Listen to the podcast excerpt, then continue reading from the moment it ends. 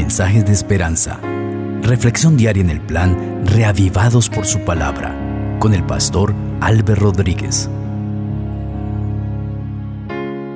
Que nuestro Padre Celestial sea sobre tu vida bendiciéndote en todo en este día. Hoy nos introduciremos en la maravillosa lectura del libro de jueces.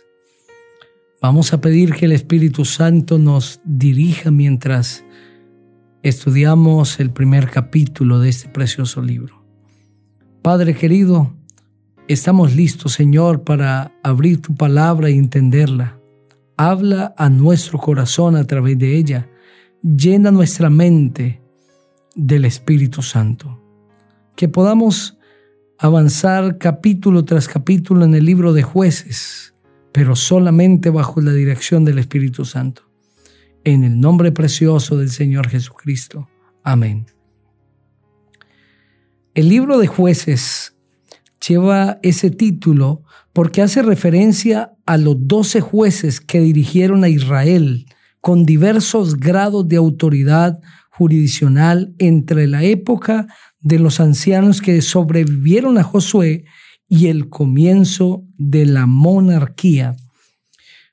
Los doce jueces que son reconocidos a través del libro de jueces son Otoniel, Samgar, Débora y Barak, Gedeón y sus hijos, Tola, Jair, Jepté, Ipsán, Elón, Abdón y Sansón. La palabra juez que debe entenderse como uno de los términos centrales de este libro, se podría traducir como libertador o salvador. Por lo tanto, el libro de jueces es el libro de los seres que Dios levanta, los seres humanos, para juzgar o para salvar a su pueblo, para libertarlo en algunos momentos críticos de la historia. Pero el libro de jueces también tiene como centro a Cristo Jesús, que es el verdadero juez y verdadero salvador. Representa el libro de jueces a través de estos doce jueces a Cristo Jesús, nuestro gran libertador. Justamente el mensaje central del libro de jueces es el mensaje de la liberación, es el mensaje de la salvación. Sobre quién escribió este libro se ha escrito, se ha especulado, hay versiones diferentes. Se puede estimar que pudo haber sido Samuel quien escribió el libro de jueces o algún otro profeta inspirado por Dios. El tema central, como ya lo he mencionado, de este libro es el de la liberación.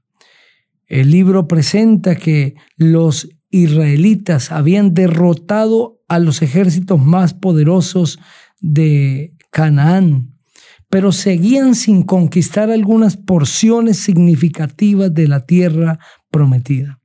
Gozaron con éxito conquistas al comienzo, pero en la medida que estos se fueron apartando del Señor, vinieron unos resultados desastrosos.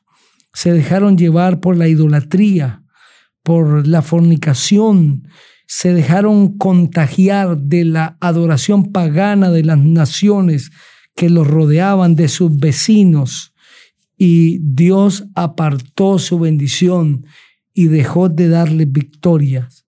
Y en medio de esa opresión, porque en lugar de oprimir a sus enemigos, los enemigos vinieron y empezaron ahora a oprimir al pueblo de Israel, a avasallarlos, a imponerles impuestos, a ser soberanos sobre ellos, Dios levantó jueces para que juzgasen al pueblo, para que liberasen al pueblo, para que fuesen instrumentos de salvación para el pueblo, porque Dios nunca planeó que sus hijos estuviesen bajo el yugo de la esclavitud, el yugo de la opresión. Fueron las malas decisiones del pueblo la que los llevaron a estar en estas condiciones. Sin embargo, el libro de jueces relata lo que ocurrió de manera sencilla. Relata que en esos momentos críticos Dios levantó jueces que fueron usados por el Espíritu de Dios para dar liberación y para mostrarle a todas estas naciones que Dios todavía seguía siendo soberano y que éste seguía siendo su pueblo. El capítulo 1 dice así. Aconteció después de la muerte de Josué que los hijos de Israel hicieron esta consulta a Jehová. ¿Quién de nosotros subirá primero a pelear contra los cananeos? Jehová respondió, Judá subirá porque yo he entregado la tierra en sus manos. Judá dijo a su hermano Simeón, sube conmigo al territorio que se me ha adjudicado y peleemos contra el cananeo, y yo también iré contigo al tuyo. Y Simeón fue con él. Judá subió y Jehová entregó en sus manos al cananeo y al fereceo, e hirieron de ellos a Besec. A diez mil hombres hallaron a Doni Besec en Besec, pelearon contra él y derrotaron al cananeo y al fereceo. Adoni Besec huyó, pero ellos lo persiguieron, lo prendieron y le cortaron los pulgares de las manos y de los pies. Entonces dijo Adoni Besec, setenta reyes con los pulgares de sus manos y de sus pies cortados recogían las migajas debajo de mi mesa. Como yo hice, así me ha pagado Dios. Luego lo llevaron a Jerusalén donde murió. Atacaron los hijos de Judá a Jerusalén y la tomaron. Pasaron a sus habitantes a filo de espada y pusieron fuego en la ciudad.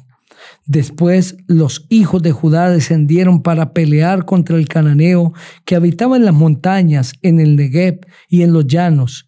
Judá marchó contra el cananeo que habitaba en Hebrón, la cual se llamaba antes Kiriat Arba, e hicieron a Cesai, a Aimán y a Talmai a filo de espada. De allí fue contra los que habitaban en Debir, antes que se llamaba Kiriat Sefer. Entonces dijo Caleb, al que ataque a Kiriat y la tome, yo la daré a Axa, mi hija, por mujer. La tomó Toniel, hijo de Cenaz, hermano menor de Caleb, y éste le entregó a su hija Axa por mujer. Cuando ella se iba con él, Otoniel la persuadió para que pidiera a su padre un campo.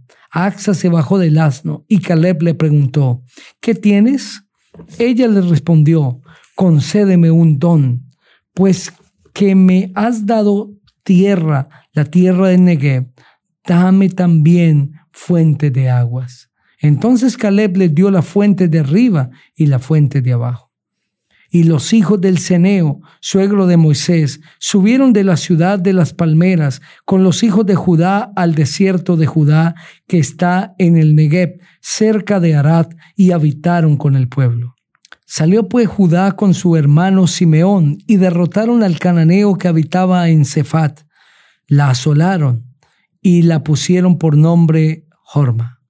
Tomó también Judá a Gaza con su territorio, a Ascalón con su territorio y a Ecrón con su territorio. Y Jehová estaba con Judá, quien expulsó a los de las montañas, pero no pudo expulsar a los que habitaban en los llanos, los cuales tenían carros de hierro. Como Moisés había dicho, dieron a Hebrón a Caleb. Este expulsó de allí a los tres hijos de Anach, pero el jebuseo que habitaba en Jerusalén no lo expulsaron los hijos de Benjamín, y el jebuseo ha habitado con los hijos de Benjamín en Jerusalén hasta hoy. También la casa de José subió contra Betel, y Jehová estaba con ellos. Puso la casa de José espías en esa ciudad que antes se llamaba Luz los que espiaban vieron a un hombre que salía de allí y le dijeron, muéstranos ahora la entrada de la ciudad y tendremos de ti misericordia. Así lo hizo él, y ellos hirieron la ciudad a filo de espada, pero dejaron ir a aquel hombre con toda su familia. Él se fue a la tierra de los Eteos y edificó una ciudad a la cual llamó Luz, y este es su nombre hasta hoy. Tampoco Manasés expulsó a los de Beth-Seán, ni a los de sus aldeas, ni a los de Taanach y a sus aldeas, ni a los de Dor y sus aldeas, ni a los habitantes de Ibleam y sus aldeas, ni a los que vivían en Megiddo y sus aldeas, y el cananeo persistía en habitar en aquella tierra. Cuando Israel se sintió fuerte, hizo tributario el cananeo, pero no lo expulsó. Tampoco Efraín expulsó al cananeo que habitaba en Geser, sino que dejó que el cananeo habitara en medio de ellos.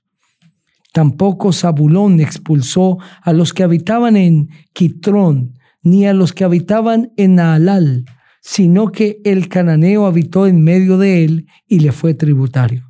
Tampoco Aser expulsó a los que habitaban en Aco, ni a los que vivían en Sidón, en Alab, en Asib, en Elba, en Afec y en Reob, y vivió Aser entre los cananeos que habitaban en la tierra, pues no los expulsó. Tampoco Neptalí expulsó a los que vivían en Bet Semes, ni a los de Bet Anat, sino que vivió entre los cananeos que habitaban en la tierra, pero le fueron tributarios los habitantes de Bet Semes y los de Bet Anat.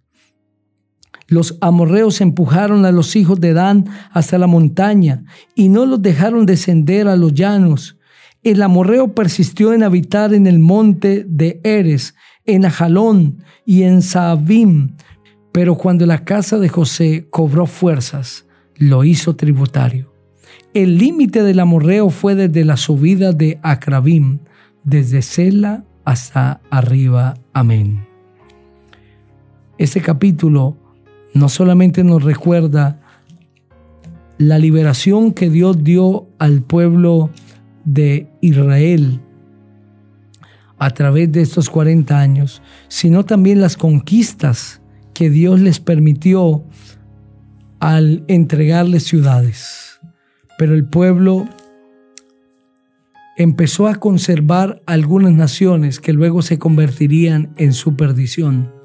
A los cananeos debieron expulsarlos totalmente de la tierra, pero decidieron dejarlos allí y luego la presencia de los cananeos se convirtió en un grave problema para el pueblo, pues los contagió de idolatría y de rebelión contra Jehová.